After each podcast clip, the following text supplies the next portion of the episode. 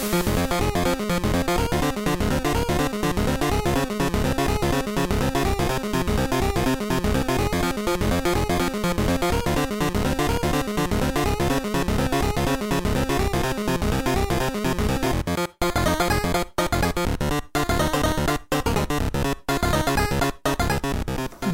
Willkommen bei Hooked FM Feedback Ausgabe Folge 31 dürfte das sein.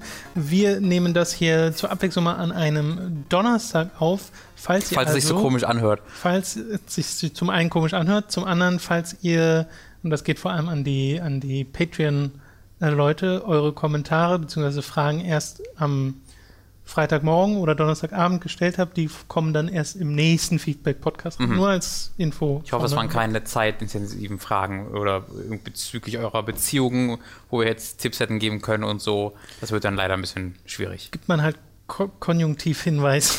Muss man auch sagen, so wenn, das jetzt, wenn das jetzt so schlimm war, dass das innerhalb dieser einen Woche zerbrochen, also wenn jetzt eine Woche später die Frage, eine Antwort kommt und dann ist die Beziehung schon zerbrochen, wäre unsere Antwort vermutlich auch nicht hilfreich gewesen, obwohl wir beide halt sehr klug sind. Ähm, deswegen vielleicht auch. Und sozial kompetent. Sowieso. Men Menschen, ach, ach, Menschen, Menschen. Die mag ich gern. Dark Oni hat Wer die ersten Fragen. Ist das einer dieser Menschen? Dark Oni ist definitiv ein Mensch, würde ich, ich Ich habe da nur einen Internetnamen gesehen. Ich glaube das nicht so lange ich nicht gespürt habe. Er fragt, warum Warum, Robin? Ja. Warum wurde Undertale so extrem gehypt? Ich fand, das Spiel hat definitiv Charme und sehr gute Ideen, aber ich kann nicht ganz den extremen Hype vom letzten Jahr nachvollziehen. Ich muss aber auch gestehen, dass ich nach dem Durchspielen mich nicht durch diverse Foren gelesen habe. Habe ich während dem Spielen essentielle Dinge verpasst? Ihr könnt gerne die Frage am Ende des Podcasts beantworten, damit ihr auch spoilern könnt. Mich würde eure Meinung dazu interessieren. So ein Zufall, dass sie dann als erstes hier kommt. ja, spoilern würde ich jetzt auch nicht. Äh, ich würde auch nicht spoilern. Es reicht, um zu sagen, sagen, dass also wenn du das nachvollziehen willst, musst du schon nach deinem ersten Playthrough, wo du wahrscheinlich nicht alles gesehen hast, dann eben das, also du musst mindestens bis zum True Ending halt spielen, äh, das sehr, sehr, sehr, sehr, sehr, sehr viel verändert an der ähm, Begutachtung dieses Spiels. Und das ist auch nicht mega versteckt oder so, das ist tatsächlich eigentlich sehr, sehr natürlich machbar. Ähm, aber ich glaube, da steht und fällt wieder alles mit den Erwartungshaltungen. Darauf mhm. beruft dieser Hype in meisten Fällen, nämlich in dem Fall, dass es keine gab und dass, dass dieses Spiel Vielleicht wurde es vorher mal angekündigt und keiner hat interessiert. Ich habe da vorher nie was von gehört. Ja, und dann war es plötzlich da, eben wie das jetzt gerade bei Stardew Valley wieder der Fall ist, dann war es plötzlich da. So eine kleine Gruppe von Leuten hat es gespielt, war völlig begeistert, hat es den Freunden erzählt und das ging dann immer weiter und weiter und weiter. Wenn das jetzt von Anfang an als großer Hype mitgekommen wäre, dann hättest du viel mehr Leute damit angesprochen. Mhm die das Spiel aufgrund des Hypes gekauft hätten und dann enttäuscht gewesen wären. Äh, und das hattest du dann ja auch in den nachfolgenden Monaten. Aber in den ersten Monaten hast du eigentlich nur den Eindruck von Leuten bekommt, die sich bekommen, die sich entweder nichts dabei davon erwartet haben oder nur von ein, zwei Leuten gehört haben, wie toll das sein soll. Ja. Und deswegen war das eine sehr natürlichere Überraschung einfach. Ich denke auch, das ist ein großer Punkt. Und was du im normalen Podcast ja auch schon oft erwähnt hast, Robin, ähm, dass einem Leute ganz oft sagen, wie man das Spiel zu spielen hat, was halt auch, mhm. glaube ich, ganz furchtbar nicht wirklich hilft. Aber ja, es hat halt diesen, diesen krassen Hype erfahren, weil es so aus dem Nichts kam. Mhm. An und für sich ist Undertale ja wenn es mal so von außen betrachtet, volles Nischending. Mhm. Also dieser 8-Bit-Look, der nicht mal so sonderlich krass gut aussieht und dann ist es so ein oder wirkte wie ein JRPG nach außen, wie ein altes NES JRPG, auch wenn es das natürlich nicht so wirklich ist. Aber es bedient in dieser Nische, glaube ich, einen Wunsch nach einem Spiel, was auf dich reagiert, auf eine Art und Weise, die man bis dahin noch nicht in der zumindest in dieser Ausführlichkeit gesehen hat. Mhm. So, und ich glaube, das führt bei ganz vielen Leuten dazu, dass sie das halt extrem mögen. Ja, ich meine, bei mir war es Was er selbst zwei, auch schon ne? sagt, ist der Charme einfach. Ja. Das ist ein charmantes, sympathisches Spiel. Ich hab, weiß noch, kurz nachdem ich durchgespielt habe, meine ich zu Tom, oh Gott, ich glaube, das ist mein Spiel des Jahres vor Metal Gear Solid 5, wo man ein paar, ein paar Widerworte von Tom äh, und ein paar Tage naja, überlegen. Genau, ich wollte dir dann halt einfach nur sagen, lass, lass das mal ein ja, bisschen ja. sacken. Und dann wurde mir halt wieder bewusst, dass Metal Gear Solid 5 eines, also das beste Spiel der aller Zeiten ist und deswegen war das schwierig, dass Undertale besser ist. Ähm, aber ich, ich liebe diese Spiele auch über alles. Ich glaube, es ist eines der best, am besten geschriebenen Spiele der letzten Jahre. Ich habe da mehrmals laut bei gelacht, äh, was ein Spiel nur sehr selten schafft. Ähm, also ich bin da auch voll in dieser Gruppe, die das absolut äh, liebt, das Spiel tatsächlich. Ich bin, glaube ich, in so ungefähr Dark Unis Gruppe. Ich Ja. mag sehr, aber ist jetzt, also auch nicht dieser krasse Hype, aber ich glaube, den in der ganz so ganz krassen Form, äh, wie es den gibt, den haben halt wirklich vor allem die Leute, die es entdeckt haben und vorher Ja. nichts darüber wussten. Ja. Weil das kann ich total nachvollziehen, dass man dann einfach nur so weggeblasen ist. Also, ähm, liebe Oni-Fans, ihr könnt euch verbünden mit den Undertale-Fans. Äh, Tom, der verkackte Indie-Hater, hasst beide Spiele. Hat er gerade offiziell Oni fand ich gut damals. Oni war ich da einer der wenigen, die das gespielt haben. Äh, Ori meine ich. Ach, Ori. Was, was denn Oni? Ich, ich habe Oni verstanden. was denn Oni? Das von Bungie. Oni, nein, ich meine Ori. Ach so. Warum soll ich denn jetzt plötzlich irgendwas zu Oni Weiß sagen? ich nicht. Nein, Weil die- er Dark Oni heißt. Der, Ach so, oh der Gott, der Jesus. Oh, da hat sich gerade tief in meinem Gehirn irgendwas miteinander verwurstelt. Nein, die Ori and the Blind Forest und Undertale-Fans, die können sich jetzt verbünden und aktiv gegen dich vorgehen, du alter Hater. Viel, viel Spaß. Warum hast du dabei. diese Spiele nur so sehr? da, boah. Werden, äh, Dark Oni hat noch weitere Fragen, Ja. werden demnächst nochmal Videos kommen in der Art des Fallout-Review beziehungsweise Videopodcast, was auch immer. Ich fand den Ansatz super und würde gerne mehr davon sehen. Kam ja mit Mhm. Quantum Break und kommt auch, wenn es sich halt anbietet. Ja. Ich würde So. davon auch nicht, also ich würde davon nicht zu viele haben wollen. Also, Nee, das haben wir ja halt die schon- Abwechslung. Genau, das haben wir ja schon bei Fallout gesagt, dass Genau. das jetzt nicht, nicht jede Review wird so aussehen. Also, Genau. Ja. Wie seht ihr die Entwicklung, dass heutzutage fast jedes Spiel ein Open-World-Spiel sein muss? Ich finde, dass diese meistens nicht auf das Konzept eines Spiels passen oder nur mit etlichen Sammelgegenständen vollgestopft werden, die als Beschäftigungstherapie halten. Das Tomb Raider Reboot findet zum Beispiel das richtige Maß zwischen Storytelling-Fortschritt und Semi-Open-World. Batman Arkham Knight hingegen hätte ich mir eine kompaktere Welt gewünscht, die nicht mit 200 Riddler-Trophäen vollgestopft ist. Woher kommt dieser Trend? Sind lineare Spiele außer Mode gekommen? Ähm, schön, dass wir noch über Witcher 3 sprechen können erstmal. Witcher 3 finde ich ist das komplett falsche Beispiel dafür, Für mich das Äh, richtigste Beispiel aller Zeiten. weil Witcher, die Welt von Witcher hat zwar die Sammelgegenstände, aber auch so viel richtigen Content, dass Mhm. ich da sage, da fand ich die Open World grandios und finde sie auch immer noch Ja. grandios. Nee, ich weiß aber nicht, Arkham- jeder kennt, glaube ich, unsere, oder vor allem meine Position dazu, deswegen will ich doch gar nicht ablenken. würdest du denn Arkham Knight einschätzen? Das hast ja Ah, nur du wirklich Arkham- durchgespielt. Das ist mir gar nicht so negativ aufgefallen, weil mir das Spiel ganz gut gefallen hat, einfach, aber. Aber hast mehr- du es als Open-World-Spiel gespielt? Oder wahrgenommen überhaupt? Ja, schon. Ja. Ähm, weil dann auch relativ viel zufällig passiert. Und es gibt natürlich dann auch da sehr, sehr viel zu tun. Und es ist zu viel, vor allen Dingen, weil du ja alles machen musst, damit du das richtige Ende bekommst. Was immer noch eine der Ja, ja, ist. ja. Stell dir mal vor, du musst in Assassin's Creed alle Fahnen sammeln, bevor du das Ende bekommst. Mega Stell absurd. vor, müsstest du im Spiel alle Waffen sammeln. Ja, ja, nee, das kann ich mir nicht vorstellen.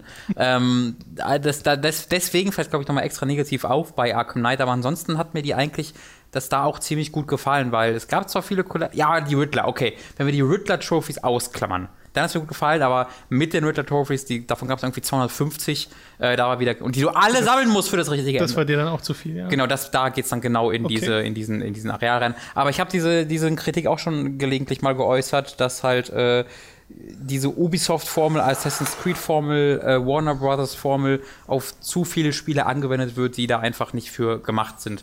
Ähm, da stimme ich dir absolut zu. Ähm, ich glaube, es ist nicht so viel, wie du vielleicht den Eindruck gerade hast. Aber es gibt schon ein, zwei Spiele, wo ich mir denke, das wäre linear besser gewesen. Tatsächlich, ja. Äh, Und damit hast du ja im Endeffekt auch die Frage beantwortet, wo es herkommt. Ubisoft. Ja, aber ich mag, ich mochte so sowas wie, wie das Tomb Raider gemacht hat, auch sehr gern, auch Rise of the Tomb Raider, die halt ein lineares Spiel Eher- haben mit so Hub Hubs, Worlds. genau, zwischendurch, Hub Worlds, ja. genau. Und ich habe auch jetzt gehört, dass Uncharted ein bisschen mehr, also nicht ganz so krass, aber Uncharted 4 wird wohl auch ein bisschen mehr freiere Sektionen haben, wo du äh, halt ein bisschen erkunden kannst, ohne aber jemals in die Open World zu gehen. Und ich finde, das ist ein Kompromiss, wo man sich eigentlich viel eher darauf einigen könnte und sollte bei solchen Spielen. Ja, kann ich nur zustimmen. Aber bei mir ist es halt so ein, gerade von Ubisoft würde ich mir wieder lineare Spiele Mhm. wünschen, weil ich halt weiß, dass sie mega gute lineare Spiele gemacht haben. Mit Ja. Prince of Persia, mit Beyond Good and Evil, auch wenn Beyond Good and Evil jetzt nicht so genau mein Ding war, aber äh, ich weiß ja, dass dort das Game Design äh, sehr, sehr gut ist und gerade bei den Prince of Persia Spielen fand ich das grandios. Und selbst wenn jetzt ein neues Prince of Persia kommen würde, würde ich mich, glaube ich, nicht darüber freuen, wenn sie sagen, das ist ein Open World Ding. Wobei das bei dem 2008er ja auch schon quasi so war, ne? Und da hat es mir ganz gut gefallen. Aber das. Aber es war auch keine, es war auch eine andere Art von World. Also das ja, war eine, und da hast ja eher eine nicht- Hub-World wieder. Richtig. Ja. Und da hast du ja auch nicht wirklich so sonderlich viel gesammelt. Du hattest zwar diese Orte. du hast doch nur gesammelt, das war das ganze also, Spiel. Naja, aber ja, es war halt im Spieldesign Ja, integriert, dass es dich an diesen zu sammelnden Sachen lang führt, Ja. weil sie halt dazugehörten. Aber es ist nicht dieses, du bist jetzt losgegangen und hast irgendwas gesucht oder hast Nebenmissionen gemacht Nee, oder sowas. ja. Ähm, aber selbst abgesehen davon gefällt mir ja der 2008er Prince of Persia nicht so gut wie jeder einzelne Teil der Trilogie davor. Okay. Also Sense of Time ist mir einfach, die Sense of Time Trilogie ist mir einfach da am liebsten. Äh, okay, letzte Frage von Doug Uni. Wurde während und nach dem Interview mit Yoko Taro oder wurden noch weitere Andeutungen gemacht, ob eine Xbox One-Version von Nier 2 erscheint? Wie ist da deine Einschätzung, Robin? Sonst muss ich mir nämlich eine PS4 kaufen.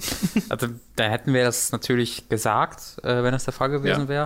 Ähm, wir haben nur das Interview selbst, wo er halt selbst sagt, äh, ist nur mit, wie war das mal das genaue Zitat? Ich habe irgendwie ganz selbstverständlich gesagt für PS4, äh, nur für PS4 und er Ja, meinte, er, hat wollte es irgendwie nicht was mit bestätigen. dem, mit dem Publisher, also mit, den, mit dem anderen PR-Menschen noch gequatscht, aber Ja, also in unserem Interview hat er auf jeden Fall explizit, also nicht auf meine Nachfrage, sondern explizit äh, verneint, dass es äh, komplett exklusiv ist und dass er eben nicht bestätigen wollte. Es gibt aber Interviews, wo gesagt wird, es ist PS4 exklusiv. Äh, das ist halt immer die Frage, ist das jetzt einfach heißt, haben die dann bei den anderen Interview gesagt, dass es eben exklusiv, weil es eben gerade nur für PS4 angekündigt ist. So oder so halte ich die Chance für eine One-Version sehr, für sehr, sehr, sehr, sehr, sehr, sehr gering, weil es ein Spiel, was auf den japanischen Markt ausgerichtet ist und die Xbox One verkauft da regelmäßig unter 100 Stück pro Woche. Äh, Das ist kein, kein Scherz. Ich glaube, die sind jetzt gerade auf 250 die Woche gewesen. Davor die Woche waren sie, glaube ich, bei 77 oder so in ganz, in ganz Japan, in komplett Japan. Äh, deswegen, diese Konsole existierte einfach nicht ähm, und da würde ich nicht drauf zählen. das kommt, glaube ich, auch stark darauf an, wie sehr Square Enix den internationalen Markt sieht für so ein Spiel wie Nier Automata, weil wenn sie glauben, dass da was zu holen ist, dann denke ich schon, dass sie eine Xbox One-Version machen. Ich denke auch, dass im Nachhinein eine Xbox One-Version möglich ist, wenn das Spiel erfolgreich ist. Aber wenn jetzt noch nichts angekündigt ist, glaube ich auch nicht, dass du gerade zu Release mehr als die PS4-Version haben wirst. Ja, ich glaube, das Publikum, was sie suchen, ist auch nicht auf X bei der Xbox One. Ähm, weil die Leute, die Interesse an Nier haben, werden wahrscheinlich eine PS4 besitzen, die halt an äh, japanischen Rollenspielen interessiert sind, weil die Xbox One da komplett gar nichts zu bieten hat sonst. Ähm, deswegen würde es, es würde mich einfach persönlich sehr, sehr Gegensatz zu wundern. den vielen JRPGs. Naja, aber da hast du zumindest sowas wie die Tales-Reihe und so. Also da hast du zumindest so diese paar Spiele, die äh, Nino Kuni, das Sequel. Also zumindest diese einzelnen Dinge, weil die Sachen, die erscheinen Star Ocean, die Sachen, die erscheinen, erscheinen halt nur für PS4. Ähm, deswegen kann ich mir da nicht vorstellen, dass es viele Leute außer dir gibt, äh, äh, die sie halt nur eine Xbox One besitzen und dann aber voll Bock auf Nier Automata haben. Ich glaube, da die Nummern sind zu gering, ohne da irgendwelche Statistiken in der Hinterhand zu Ja, haben. also das ist reine Spekulation an Yes. der Stelle. Es kann genauso sein, dass Square Enix morgen sagt, hier ist Ja. die Xbox-Version, lol. Löl. Du müsstest einfach mal Yoko Taro nach einer Xbox-Version fragen. Vielleicht macht er dann eine. Vielleicht lässt er das dann in, die, in die Wege, in die Wege leiten. TXYNC, wie auch immer das ausgesprochen werden soll. TXYNC. Ja. Ja, wie steht ihr zur Presseversion von Dark Souls 3, die in einer noblen Holzbox daherkommt und teilweise für 700 Euro auf Ebay verkauft wird? Das grenzt für mich schon an einen Bestechungsversuch. Muss es eurer Meinung nach in der Review erwähnt werden, dass der Tester indirekt sein Monatsgehalt als kleinen Gruß von Bandai Namco zur Review-Copy dazu bekommen hat? Sorry, falls ihr darüber schon geredet habt. Ich habe in letzter Zeit nicht alle Videos gesehen. Äh, kein Problem. wusste ich auch gar nichts von. Ähm, ich schon. Ein paar Bilder davon sind kursiert auf äh, Twitter. War halt wirklich so eine Box, wo, glaube ich, auch ein Estus-Flakon oder sowas drin ist. Äh, der dieses Mal tatsächlich nach einem Estus-Flakon aussieht, denn wir hatten bei Dark Souls 2, glaube ich, schon Ja. mal so ein einzelne, Est also es hieß Estus Flask, aber war einfach nur ein, eine Glasflasche, Ja. wo Estus Ja. Nicht sonderlich wertig raufgeschrieben wurde. Und Tobi war dann mutig und hat es mal getrunken. Ich glaube sogar in irgendeinem Video. Und dann seitdem, hat, seitdem trägt er sein Bart. äh, jedenfalls ist das was sehr übliches im Videospieljournalismus, dass man irgendwelche Presseversionen bekommt, die teilweise absurd aufwendig sind, was dann darin begründet ist, dass die Marketing- oder PR-Abteilung einfach ein gewisses Budget zugewiesen bekommen hat und sich dann auf diese Art und Weise entscheidet, das äh, auszugeben ja. bei äh, Presseversionen. Mein Lieblingsbeispiel dafür ist Batman Arkham Origins, was Origins, wo wir einen Batarang bekommen haben, so einen sehr wertig aussehenden Batarang, also diesen Bumerang in Fledermausform, in dem ein kleiner LCD-Bildschirm eingebaut war, der den Trailer von Arkham Origins abgespielt hat in 480p oder sowas und mit beschissenen Lautsprechern, wo ich mir dachte, das ist so ein nutzloses Ding und dadurch, dass da der Bildschirm drin ist, sieht es auch einfach weniger gut aus. Es ja. ist einfach nur Geldverschwendung gewesen. Ähm, und hier im Fall von der Box ist das natürlich nicht so. Äh, aber ja, ist was sehr übliches, dass man das dann als Journalist auf Ebay verkauft, finde ich sehr ja, problematisch. Ich, da würde ich fast eher in die Richtung diverser Let's Player schielen ähm, weil, also man weiß ja nicht, wenn das jetzt vor allem vom amerikanischen Markt kommt, da ist das. Im deutschen Markt könnte ich mir auch den eine oder andere Redaktion äh, vorstellen, wo gesagt oder nicht so mega drauf geachtet wird, aber vor allem im amerikanischen Markt ähm, wirst du, äh, dir als äh, professioneller Redakteur, Journalist eigentlich nicht möglich, das zu machen, ohne dass du direkt gefeuert wirst. Ähm, deswegen würde ich da eher so in diese andere Richtung ein bisschen schielen. Aber ja, also ich finde das auch dämlich. Ich, ähm, ich finde, man muss das erwähnen.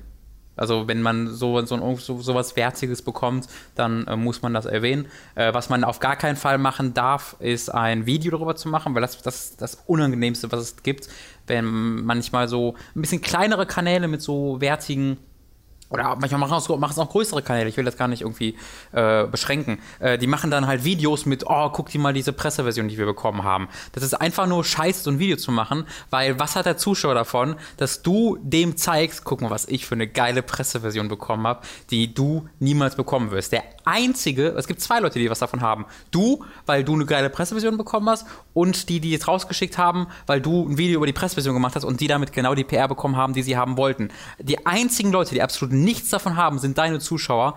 Ähm, das finde ich, also da, da, die Videos, die, die regen richtig auf, weil manche Leute das halt auch nicht merken und dann einfach von dieser Presseversion schwärmen und nicht raffen, was sie da gerade machen. Dass sie im Grunde davon schwärmen, wie geil sie diesen Bestechungsversuch finden und guck mal, wie cool dieser Bestechungsversuch ist. Äh, da gab es so eine ganz coole Geschichte im letzten Podcast von, äh, von äh, vom Giant Beast, äh, also die, die, die New Yorker Büro vom Giant Bomb, ähm, wo die regelmäßig einen zu Gast haben, der bei CNET arbeitet, die ja vorhin so auf Technik allgemein aus sind. Und der hatte ein äh, Smartphone zugeschickt bekommen, wo Made in North Korea drauf stand. Ähm, und die haben das dann live in dieser, nicht live, aber in diesem Podcast dann quasi ausgepackt. Und ich so, was, was machst du? Mach das doch nicht an, Alter. Da steht dort, was machst du? Und hinten stand dann drauf, Made by Deep Silver. Das war eine Promo für Homefront 2. Aber das war ein echtes, so. richtiges hochwertiges Android-Smartphone, das halt äh, ein bisschen äußerlich verändert wurde, damit es äh, eben okay. so ein, so wie, von so einem fiktiven Hersteller kommt und dann halt mit Promomaterial in der Welt beladen wurde, dass dann irgendjemand dann Handy, ein Video drauf aufgenommen hat, der halt in der Welt von Homefront lebt. Ähm, aber nebenbei hast du halt einfach mal so ein paar hundert Euro teures Smartphone dazu bekommen. Ja. Äh, und da waren auch ein, zwei Leute in diesem Podcast richtig pisst, dass er das live oder dass er das während dieses Podcasts ausgepackt hat, weil dadurch Homefront diese PR bekommen hat mhm. und sie waren da alle mega angeekelt und mega äh, wütend drüber, dass sie sowas zugeschickt bekommen haben. Ähm, und die haben es dann im Endeffekt halt dann natürlich dann verlost, weil solche Sachen darfst du eigentlich nicht behalten. Du würdest ja auch nicht, hier, willst du mal ein Spiel testen, hier ist ein Smartphone Natürlich ja. nicht, das ist nicht ein Bestechung, Bestechungsversuch und diese Pressedinger sind oftmals ein, eine, ein etwas subtilerer Bestechungsversuch, der in der Presse einfach akzeptiert ist. Ähm, weil es halt auch in der, also weil es auch bei Leuten, die das professionell machen, keinen Effekt hat. Weil die Leute davon so viel bekommen und dass du, du so abgestumpft bist und dich so für diesen Müll nicht mehr interessierst nach einem Jahr, dass es einfach tatsächlich keinen Effekt hat.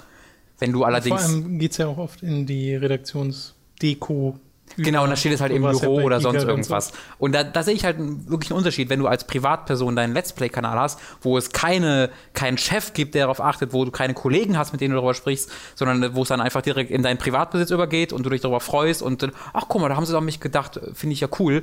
Ähm, das haben wir auch ab und zu, wenn wir einfach an irgendwie zu Events eingeladen würden, denken wir uns ja auch als kleinere, als kleine Redaktion, cool, dass sie an uns gedacht haben. Wenn du als Privatperson Geschenke bekommst, dann denkst du dir auch, cool, dass sie an mich gedacht haben. Und dann ist dein nächster Gedanke nicht, jetzt werde ich nie wieder was Negatives über sie sagen, aber im, beim nächsten Mal, dass du sie kritisierst, hast du es als äh, klingelt es dir hinten im Gehirn irgendwo rum äh, als unterbewusstes Ding einfach. Und äh, da brauchst du eben einfach normalerweise dann irgendwelche professionellen Strukturen drumherum, wo du dann eben dazu motiviert wirst, darüber nachzudenken und dich damit genau zu befassen, was du als Privatperson seltener machst. Oder halt selbst die Integrität, um es dann halt entsprechend zu verlosen.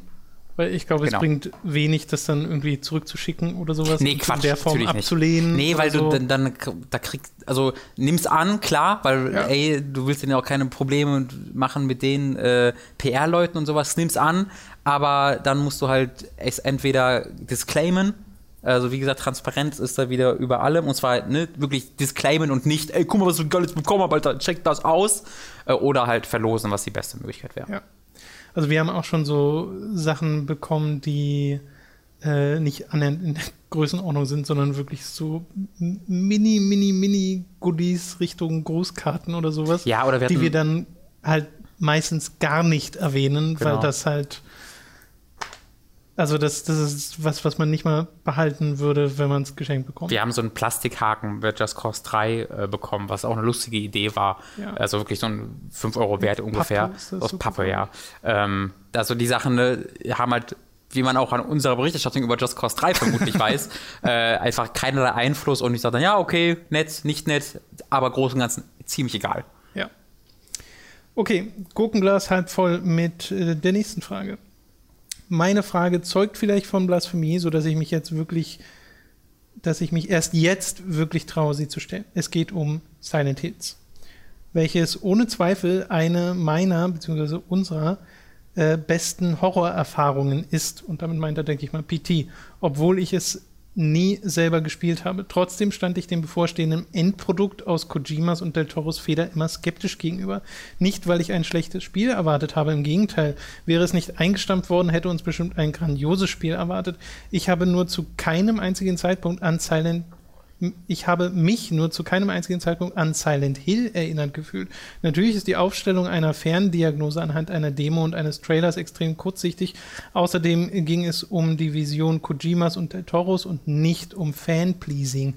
Die Essenz von Silent Hill 1 bis 4, in Klammern ja, ich mag Teil 4, bestehend aus dem psychologischen, subtilen und melancholischen Horror, spürte ich jedoch zu keinem Zeitpunkt, zumal die Demo fast nur Psychoterror war und der Trailer ein typisches Del Toro-Konzept.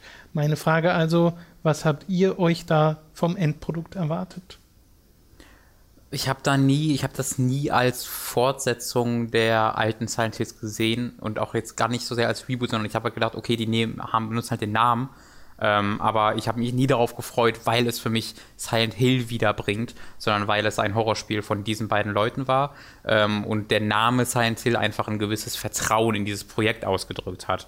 Ähm, aber ich würde dir zustimmen, ich hatte jetzt auch nie das Gefühl, dass es ein Silent Hill Demo, die ich da spiele, sollte es auch nicht sein. Also dieses diese, diese, diese, diese Teaser war ja komplett unabhängig von der Entwicklung. Die Entwicklung selbst ist ja zu dem Zeitpunkt noch nicht mal wirklich losgegangen.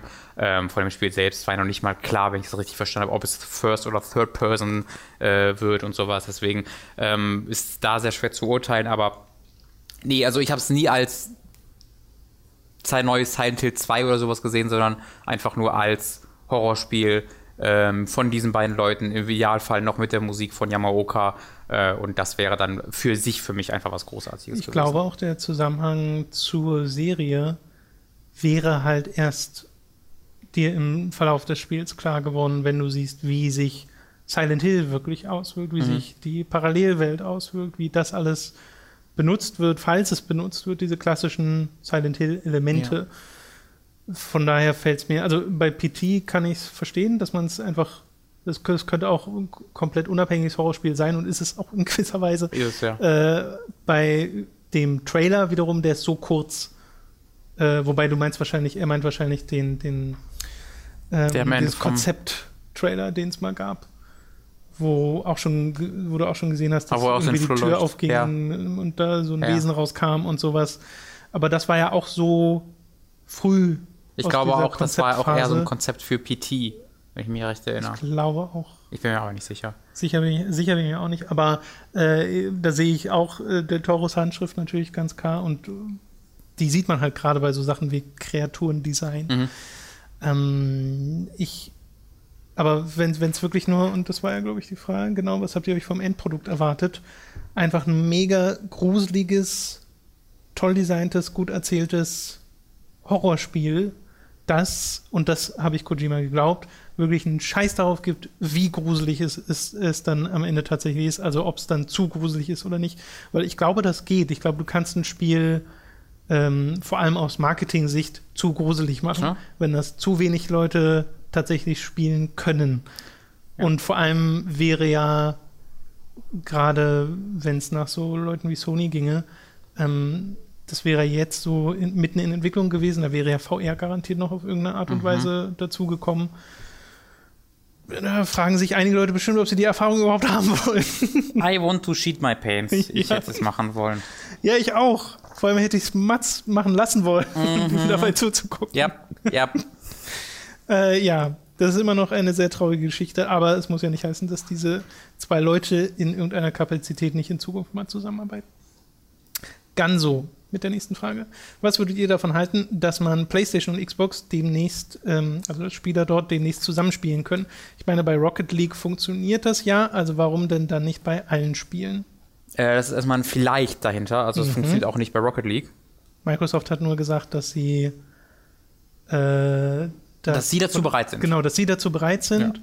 und Sony hat irgendwie noch ein, gab's gesagt, ein äh, Statement? Naja, Sony hat halt dieses Statement abgegeben von wegen, ja, da gibt es äh, rechtliche Dinge, die noch Ja, genau, aber noch nicht weiterführend, Halt, nee, ne? genau, die Ja. wollten keine, nichts Sicheres dazu sagen. Auch bei Rocket League geht's nicht, bei, noch nicht. Bei Rocket League äh, können PC-Spieler mit Xbox One-Spieler spielen und PC-Spieler mit PS4-Spielern. Also PS4 kann mit PC kann mit allem spielen, aber äh, PS4 und Xbox nicht miteinander. Äh, und die bei Rocket League haben halt gesagt, wir haben jetzt die technischen Möglichkeiten, um auch PS4 und Xbox-Spieler miteinander spielen zu lassen, aber das geht eben nicht ohne Approval von den äh, Konsolenmachern. So habe ich es bisher verstanden. Es sei denn, das habe ich falsch verstanden, ist auch möglich, weil die ganze Geschichte ist ein bisschen verwirrend, wer da jetzt auf wessen Stand ist und sowas. Wäre vielleicht eine coole, äh, so ein gemeinsames äh, E3-Ankündigung. Wäre das nicht mal was? Das wäre doch aufregend.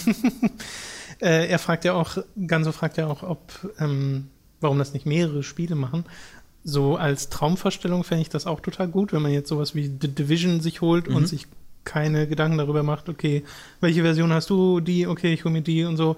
Aber äh, technisch steckt ja dann schon noch ein bisschen was dahinter und problematisch wird es vor allem dann bei so Sachen, wenn Sony mal wieder den Exklusivdeal für DLC 1 und 2 hat und das einen Monat vorher auf der einen Konsole vorhanden ist, aber auf der anderen nicht, weil es dann äh, halt Balance-Schwierigkeiten noch zusätzlich gibt zu den eventuellen technischen Herausforderungen, die das bieten würde.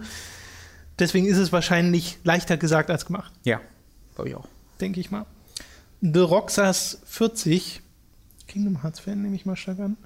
Habt ihr für das Item-Get-Format schon jemals was bekommen, das ihr nicht in einem Video zeigen wolltet? Mich wundert es nämlich ein bisschen, dass euch niemand ein Dildo oder so geschickt hat. Aber du musst für die Frage mit reinnehmen, weil wir jetzt bekommen hundertprozentig eingeschickt.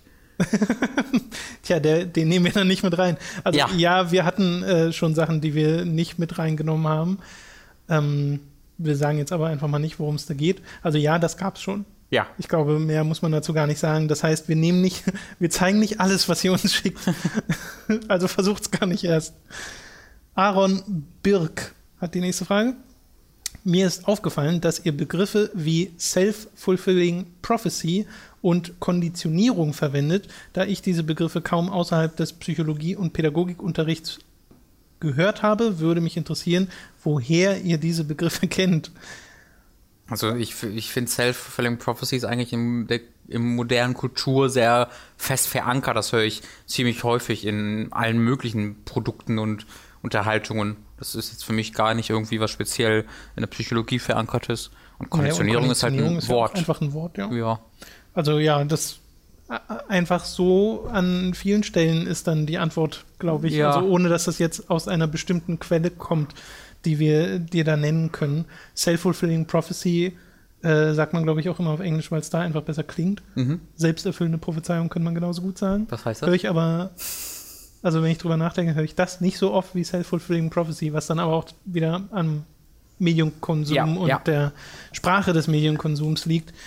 Ähm, ja, Aaron schreibt noch weiterhin, die Geschichte von Robins Cousin hat mich darüber nachdenken lassen, wie Kinder Videospiele erleben. Zur Erinnerung, da ging es um äh, deinen Cousin, der dich gefragt hat, bei einem Wii, nee, bei einem Xbox. Need for Speed. Need for Speed, ähm, und zwar noch einem ohne Microtransactions, ob er sich dort Teile fürs Auto kaufen kann, ob das echt Geld ist oder sowas. Das ja. ist diese Nummer.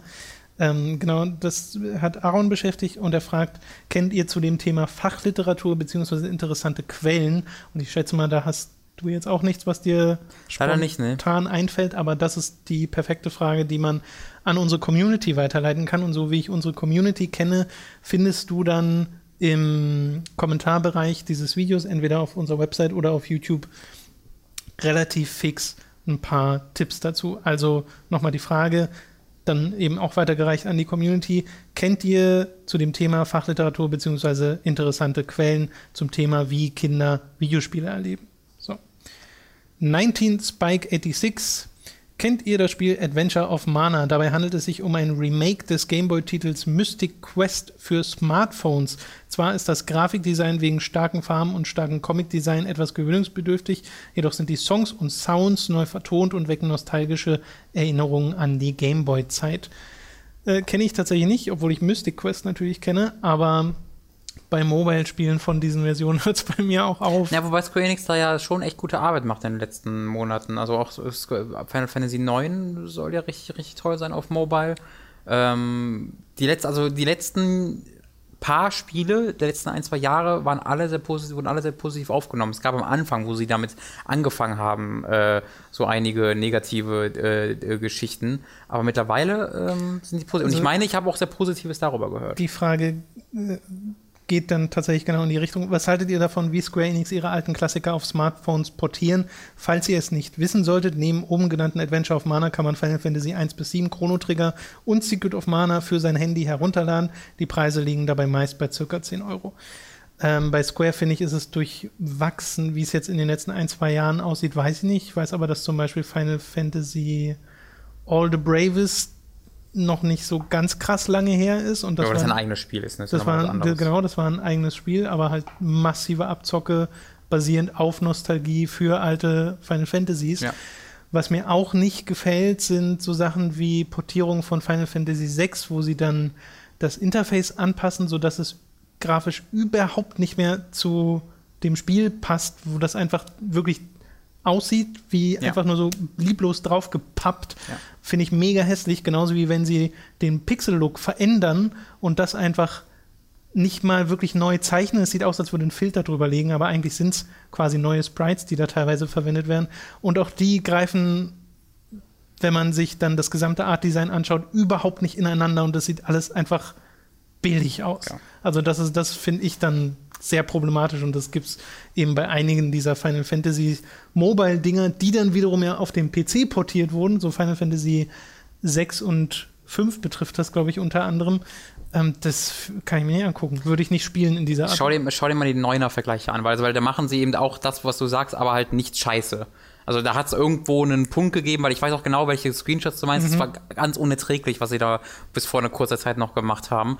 Ähm, aber auch bei neuen haben sie halt die Charaktermodelle überarbeitet und so, aber das sieht doch genau, also passt total in den Stil rein, ist genau der gleiche Stil, aber einfach detaillierter. Und auch die Menüs sind jetzt hoch aufgelöst, aber trotzdem noch der gleiche Stil wie damals. Ähm, also da haben sie jetzt wohl endlich mal. Haben sie die Charaktermodelle, also ich kenne ja nur die Screenshots von neuen hm? und es sieht nicht wirklich wie überarbeitete Charaktermodelle aus, sondern einfach nur wie Charaktermodelle Modelle in hoch aufgelöst und scharf und nicht so. Mm, also ich habe gerade noch Ver Vergleich gesehen, dass er unterschiedlich das, Das kann ja gut sein. Ja, Wenn, das dann habe ich das, das sind andere Art. Und das da beißt, da muss man natürlich sagen, das beißt sich dann natürlich ein bisschen mit den Hintergründen, weil mhm. die werden ja nicht neu, die haben sie, die, die, können sie nicht höher rendern, weil sie, also sie müssten sie halt komplett neu nochmal erstellen. Ähm, und Aber das ist so nicht komplett, also so von dem, was ich mitbekommen habe, gibt es die alten Original-Files der äh, Hintergrundränder, aber nicht alle. Ja, irgendwie Und sowas. das ist, glaube ich, das Problem gewesen Ja. bei äh, diesen Ports, PC-Ports sind sie ja im Endeffekt. Genau. Also ich würde, mir, ich, ich würde da jedem raten, sich einfach jetzt mal wirklich den 9er Port konkret anzugucken. Äh, und wenn euch das gefällt, äh, dann gibt's auch noch, dann würde euch auch sowas wie Adventures of Mana war es äh, gefallen. Adventure of Mana. Äh, vermute ich. Äh, aber da man muss, man sollte vorher immer einmal äh, sich die äh, Vergleiche angucken, weil es mal so, mal so. Ähm, da, das ist jetzt noch nicht so lange her, dass Square Enix da mal irgendjemand, irgendjemand vom Kopf gehauen hat und gesagt, ach, war das mal, lass doch mal nicht Scheiße machen. Okay. Hm. Okay, Spike hat da noch eine Frage. Warum sind AAA-Spiele auf Download-Plattformen meist teurer, als wenn ich sie im Geschäft kaufen würde? Seht ihr irgendwann eine Chance, dass irgendwann man sich ein Konsolenspiel im Laden kaufen kann, um zu Hause dann, wenn gewünscht, die relevanten Daten des Spiels herunterzuladen, um keine Disk mehr einzulegen. Somit hätte ich als Beispiel meine Collectors Edition mit Zusatzartikeln gekauft und könnte bequem ohne Disk zu wechseln das Spiel spielen. Ist doch heutzutage bei PC-Spielen, die an Steam gebunden sind, auch so. Ja, das gibt's auch schon so bei Halo 5, war es genauso. Halo 5 äh, in der teuren Collector's Edition mit der Figur und so war kein Disc dabei, sondern war ein Download-Code dabei. Also da gar keine Disk dabei. Ja. Okay. Da ist halt auch, da ist eine Verpackung bei, ein Steelbook und so, dass du dir ins Regal stellen kannst, aber ist nicht, äh, halt keine Disc bei gewesen. Ähm, also das gibt's schon durchaus. Und der Grund, warum es teurer ist, ist einfach, äh, weil äh, die Leute Deals oder weil Microsoft und Sony und sowas Deals und Geschäftsbeziehungen mit den Geschäften pflegen, mit Walmart und Walmart und so. Äh, und wenn die wollen, dass sie in diesen Geschäften noch ihre Spiele ausstellen dürfen, dann, äh, das gilt natürlich auch für sämtliche Publisher, dann äh, müssen sie sich eben an, auch an die Regeln halten, die die Retail denen aufersetzt. Und das ist natürlich, ihr dürft die Spiele nicht günstiger machen, weil ansonsten kommt keiner mehr bei uns ins Geschäft.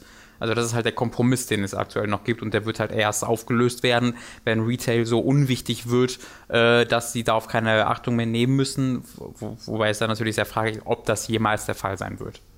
Hieß es nicht aber mal, dass Sony-Spiele irgendwie 10 Euro weniger kosten im Store als. Ist das so? Also für mich wäre es neu. Ich habe auch mal als Eindruck gehabt, dass die immer 79 kosten, während man dann im Store auch mal gerne irgendwie Nee, 50 das nicht, also Euro dass weniger. sie teurer sind als der Vollpreis. Mhm. Einfach der ganz normale Vollpreis von 70 Euro sind es, glaube ich. Äh, stimmt, 69, 69. Entschuldigung, 69, genau. ja. Das sehe ich nicht, aber meistens kosten sie im Laden halt nicht 69. Genau, ganz genau. Ja. Okay. Aber Äh, vielleicht aber- gibt es auch was bei Sony jetzt konkret. Das Ich weiß es jetzt auch nicht hundertprozentig, deswegen auch da äh, Spekulation und Hinweis auf die Kommentare, die das eventuell besser diskutieren als wir gerade. The Great Muffin. Kennt ihr eigentlich das Wii-Spiel The Last Story? Das ist, wie ich finde, das bessere Final Fantasy und auch das modernere. Ist ja auch vom Final Fantasy Creator und mit Musik von Nobuo Uematsu. Kenne ich, habe ich aber nur ganz kurz gespielt. Ich auch. Nur super, super, super kurz. Ich auch, ja, ganz genau. Wollte ich mal intensiver spielen, aber äh, das kam ziemlich zeitgleich mit äh, Xenoblade Chronicles, glaube ich. Ja, es könnte hinkommen. Ich glaube schon. War nicht, das, war doch, das waren doch diese drei Dinger im, in Amerika: Last Story, Xenoblade und Pandora's, Tower. ne? Genau, ja. Ähm, und ich fand Xenoblade äh, interessanter damals, allein schon vom optischen, weil halt Last Story, wenn ich an Last Story und Screenshots denke, denke ich nur an Braun. Ich auch. Ich genau das ist halt sehr einfarbig. Ich glaube, da tut mir nicht Immer voll. Unrecht, aber. Ja, das kann total Eindruck. sein, dass man dem Spiel Unrecht tut. Und es gibt auch viele Leute, die das sehr, sehr mögen. Und ähm, wie Great Muffin schon sagt, kommt ja auch von Hironobu Sakaguchi und Nobuo Uematsu. Also äh, da stecken schon Leute hinter, die Ahnung haben. Ja. Und La äh, Last Odyssey findest du ja total Liebe ich, ja. ja. Ich weiß noch, bei der Wii kam halt dazu, dass es entweder mit dem, mit dem Wii-Mode spielbar ist oder halt mit diesem Classic-Controller, der so äh, drei Zentimeter hoch und breit und tief ist. Also einfach wie so ein, also einfach selbst für meine Mini-Hände viel zu klein ist. Ähm, und ich einfach nicht gerne damit spiele. Deswegen, ich werde es hundertprozentig irgendwann nochmal auf einem, äh, auf einem Emulator am PC nachholen mit einem richtigen Controller. Warum davon eigentlich kein HD-Dings? Gute Frage. Wäre wahrscheinlich ein Deal mit Zu Nintendo, Nische oder? Oder zu Nische. Dass sich das Ja, einfach nicht kann- lohnen kann- würde, das äh, wieder zu bringen. Aber ich kann mir halt nicht vorstellen, was außer einem Exklusivdeal, wo auch Geld geflossen ist, die dazu bewogen hat, das nur für Nintendo zu bringen. War, war das vielleicht von Nintendo gepublished? Das kann sehr gut sein. Weil dann wäre das der Grund. Äh, Muffin fragt dann noch weiterhin: Habt ihr Jessica Jones gesehen? Nee, äh, ich, ich gucke so unfassbar viele Superheldenfilme, wirklich. Ich glaube, meine letzten zehn Kinobesuche waren Superheldenfilme gefühlt. Ähm, ich meine, das klingt jetzt absurd, ist aber wahrscheinlich gar nicht so weit von der Realität entfernt. Und vor jedem Superheldenfilm hast du ausschließlich Superhelden-Trailer, was mir auch letztes Mal auffällt. Wirklich, du hast vier, fünf Trailer, das, die alles Superheldenfilme sind. Alle drei Wochen kommt ein neuer Trailer für einen Superheldenfilm raus. Oder dann alle drei Tage kommt eine neue Nachricht für einen Superheldenfilm raus. Ey, Spider-Man heißt Spider-Man Homecoming, dieses geile Font. Ey, da ist ein äh, Captain, äh, Captain Strange Dr. Marvel Trailer. Yeah. Und man wird so totgebombt mit Marvel und DC News gerade weil jetzt ja noch DC mit dabei ist, die dann auch nochmal die gleiche ja. Menge an Trailern raushauen, dass das komplette Übersättigung ist. Äh, deswegen brauche ich wirklich nicht noch im TV-Bereich die. Ich habe bei Daredevil mich mal durch die erste Staffel so ein bisschen gekämpft und das war auch okay. Aber ach nee, ich habe also im TV-Bereich will ich nicht auch noch Superhelden haben. Okay. Ähm, ich bin sowieso total hinterher bei allem Film und Fernsehen, deswegen nein, auch nicht gesehen. Ja. Äh, die letzte Frage von Great Muffin: Wann kommt Robin mal wieder auf den TS und liest uns was vor? Niemals. Einfach weil du jetzt gefragt hast. Oh, schade, ja. Great Muffin. Wer, Hättest du mal nicht die Frage gestellt. Hast das für alle deine Freunde leider versaut. Tja, ich hatte gerade heute Abend vor, mich intensiv euch, euch die Bibel vorzulesen. Great Muffin jetzt raus. God damn it! Jetzt komme ich nie wieder. Gets back mit den nächsten Fragen. Ich musste mich vor kurzem, oh, ich musste mich vor kurzem entscheiden, welche Leistungskurse ich im Gymnasium wählen will. Dabei habe ich mich für Englisch und Geschichte entschieden weil, weil Lieblingsfächer und so. Welche Leistungskurse habt ihr gewählt oder gab es das in euren Schulen nicht? Ich habe nach der 10. Klasse aufgehört, deswegen äh, habe ich nie Leistung erbracht. äh, bei mir, ich muss tatsächlich, es war Geografie und Deutsch, glaube ich. Ja, Geografie und Deutsch. Deutsch ich Geografie. Ich, ich bin ja in vielen Bereichen sehr, sehr dumm, aber ich glaube, in keinem Bereich bin ich dümmer als bei Geografie. Ich kann dir nichts ich kann dir nichts sagen zur Geografie. Wenn du mich jetzt fragst, wo irgendeine noch so bekannte Stadt ist, ich habe keine Ahnung. Das ist so krass, dass es mir so. Ja, aber da, darum geht es ja zum, also ab Gymnasium eigentlich schon nicht mehr so nee. wirklich um naja, Topografie. Denk, ja, ja, denke ich mir. Aber das ist trotzdem, denke ich mal, eine der Grundpfeiler, ja. die du wissen solltest, wo naja, Frankfurt halt ist. Viel um so Sachen wie Desertifikation oder sowas. Ja, ja. Aber trotzdem solltest du ja als Grund Pfeile wahrscheinlich wissen, wo man sollte schon der Rhein wissen, wo fließt. ungefähr ja Dinge sind ja. auf der Weltkarte und man sollte sagen Norden statt oben. das, das hat uns unsere Lehrerin damals wirklich angeprügelt. Ja, das ist auch richtig. ja, das war lustig. Ich hatte ähm, in letzten, im letzten Jahr auf dem Gymnasium hatte ich eine Eins in Erdkunde, weil mich die Erdkundelehrerin mochte. Ich habe keine Ahnung von ich hatte, ich hatte original nichts gewusst. Weniger als nichts. Ich habe aktiv die Dinge einfach mal falsch gesagt und hat dann eine sehr gut auf, hatte sehr gut auf ein Zeugnis. Get, äh, Getzbeck fragt noch weiterhin, hattet ihr mal einen Dialekt oder sprecht ihr schon immer akzentfrei? Also ich höre das ab und zu, dass ich einen habe. Also Leute hören das raus, dass ich aus NRW komme. Es liegt vermutlich an meinem Watt, äh, mit dem, dass ich T statt S ausspreche, aber. Das ist ein sehr leichter Akzent. Das ist ein sehr leichter Akzent, ja. Aber mhm. also ich habe das für mich auch nicht den Eindruck. Ich hatte auch, also ich weiß nicht, habe ich Akzent? Nicht, dass ich wüsste. Nicht, nicht mehr als äh, früher jedenfalls. Ja. äh, wenn ihr euch für einen Ort entscheiden müsstet, wohin würdet ihr dann am liebsten in Urlaub fahren? Ich glaube, sowas hatten wir schon mal. Sowas hatten wir garantiert schon mal. Südostasien, Backpacking, that's it for me. Japan ist immer noch eins meiner Ziele. Was haltet ihr davon, dass Uwe Boll manche Filme ohne Leidenschaft, sondern nur um Kohle zu machen gemacht hat? Sollte man dann überhaupt einen Film machen? Bei euch wertet eure Leidenschaft die Videos meiner Meinung nach zum Beispiel auf. Nee, diese Achso, gehen wir weiter? Nee.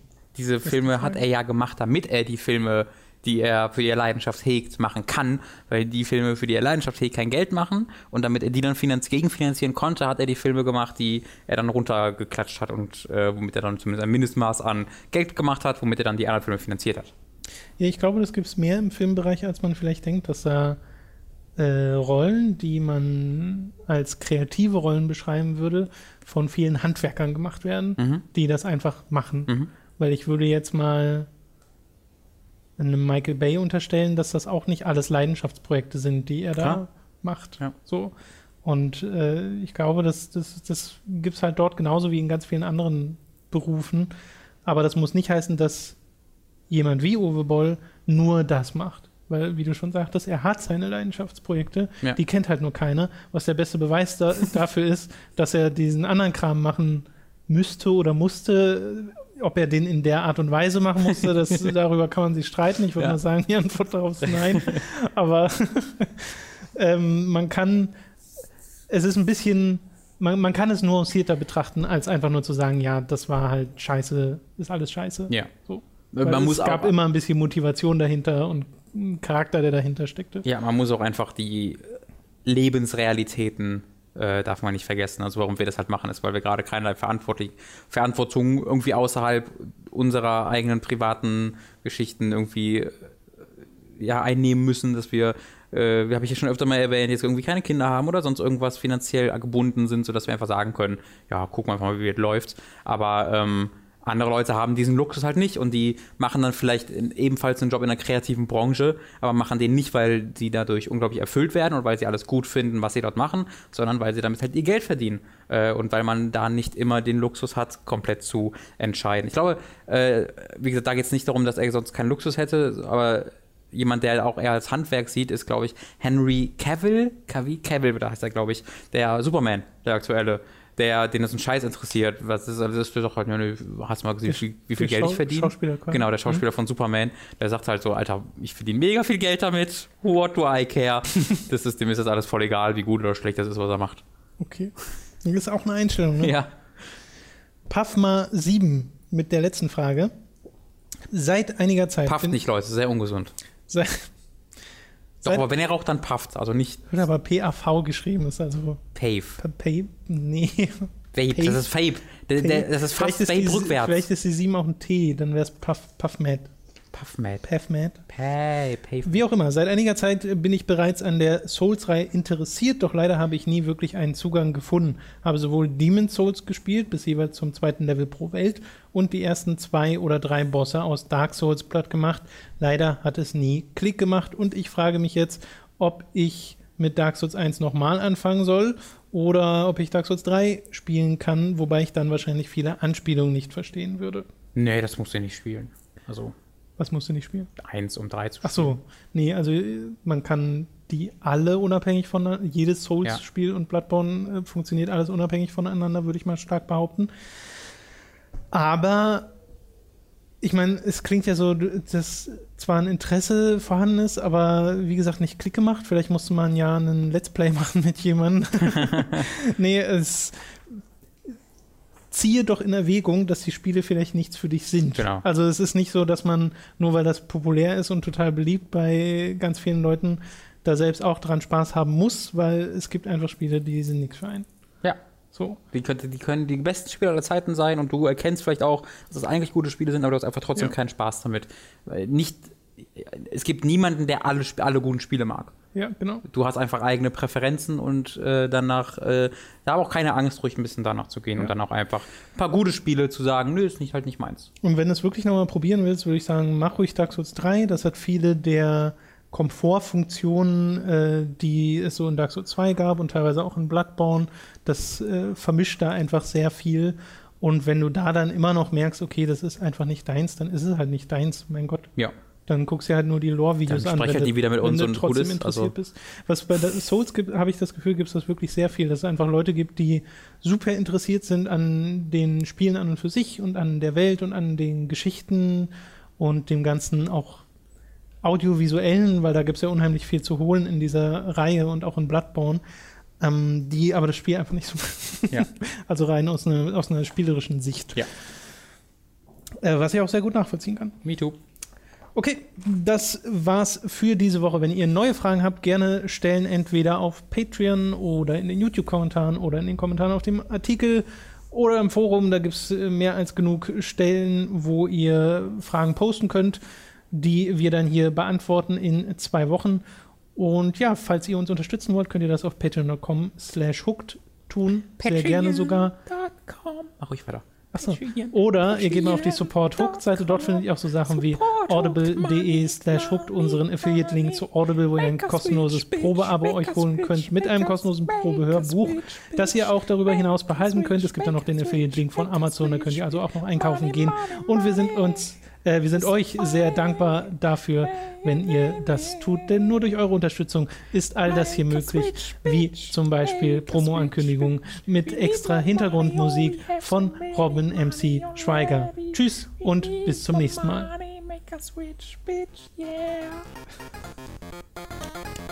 Dankeschön, Dankeschön. Beeindruckend.